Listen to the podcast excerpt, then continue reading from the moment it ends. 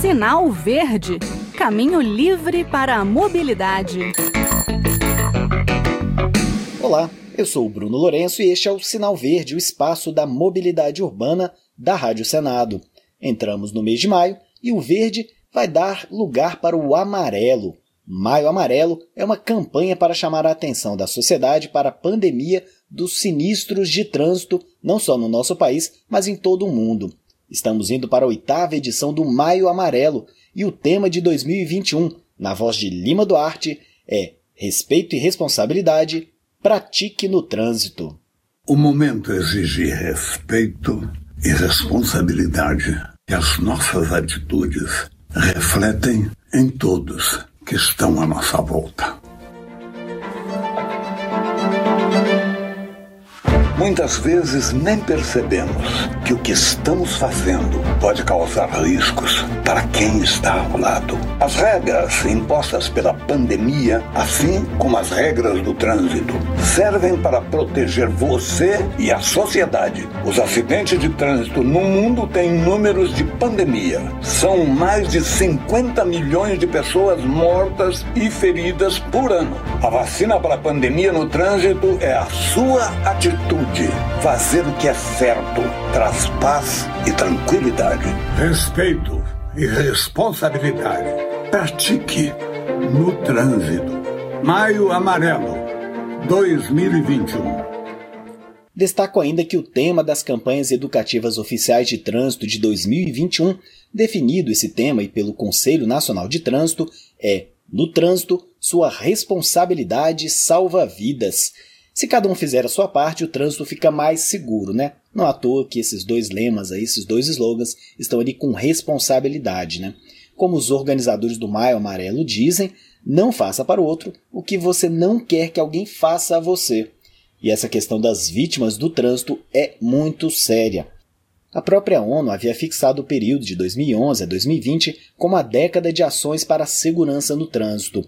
Infelizmente, não conseguimos, como nação, cumprir a meta proposta, que era de reduzir pela metade as mortes. Mas o Brasil avançou em vários aspectos considerados cruciais, como o combate à direção sob efeito de álcool, ao excesso de velocidade e estímulos ao uso do capacete, do cinto de segurança e das cadeirinhas para crianças. O número de mortos também caiu. O Ministério da Saúde registrou em 2019 31.945 vidas perdidas esse, apesar de ser alto, é o número mais baixo desde 2001 e basta assistir aos jornais pela manhã ou escutar o balanço de ações de trânsito em feriados prolongados, mesmo agora em tempos de pandemia, para a gente ver que ainda há muito a ser feito. Aliás, a ONU percebeu isso e renovou o pedido para uma nova década de ações para a segurança no trânsito, com a mesma meta ambiciosa de salvar metade das vidas que são perdidas hoje. O foco dos países, recomenda a ONU, deve ser agora na redução da velocidade máxima nas vias urbanas. Muita gente torce o nariz, mas lá fora é difícil alguém defender mais de 30 ou 50 km por hora dentro de uma cidade. As cidades não são feitas, ou pelo menos não deveriam ser feitas, para os carros. Por isso, a velocidade deve atender às necessidades dos pedestres. Parece lógico, né? Mas vamos voltar a falar de mudanças no Código de Trânsito e sobre alguns pontos que podem ajudar a salvar vidas. Um desses pontos é sobre o recall. Antes, se o dono do veículo não levasse o carro para efetuar o conserto, essa informação de que estaria devendo o recall iria constar do próximo licenciamento. Depois de 12 de abril, passado um ano sem efetuar o recall, o veículo somente poderá ser licenciado após a comprovação de que o reparo foi feito e reparo muitas vezes em itens fundamentais de segurança como os airbags. Mudança importante também foi feita em relação ao exame toxicológico. É um tema controverso. O exame era obrigatório para as categorias C, D e E. Continua assim, tanto para obtenção quanto para a renovação da CNH, assim como testes periódicos a cada dois anos e meio. A falha no teste acarretará agora a suspensão do direito de dirigir por três meses e dirigir com exame toxicológico vencido há mais de 30 dias será considerado uma infração gravíssima, com multa de R$ 1.467,35, com suspensão do direito de dirigir por três meses, condicionado o levantamento da suspensão de dirigir à inclusão no RENASH, que é o Registro Nacional das Carteiras de Habilitação, de resultado negativo em novo exame. Eu digo que é um tema controverso porque houve bastante discussão quando a proposta, quando a nova lei estava sendo discutida no Congresso Nacional. Agora, pelo menos, há regulamentação, há mais clareza em relação à punição e também aos procedimentos que devem ser feitos para os motoristas que precisam desse exame toxicológico. Né?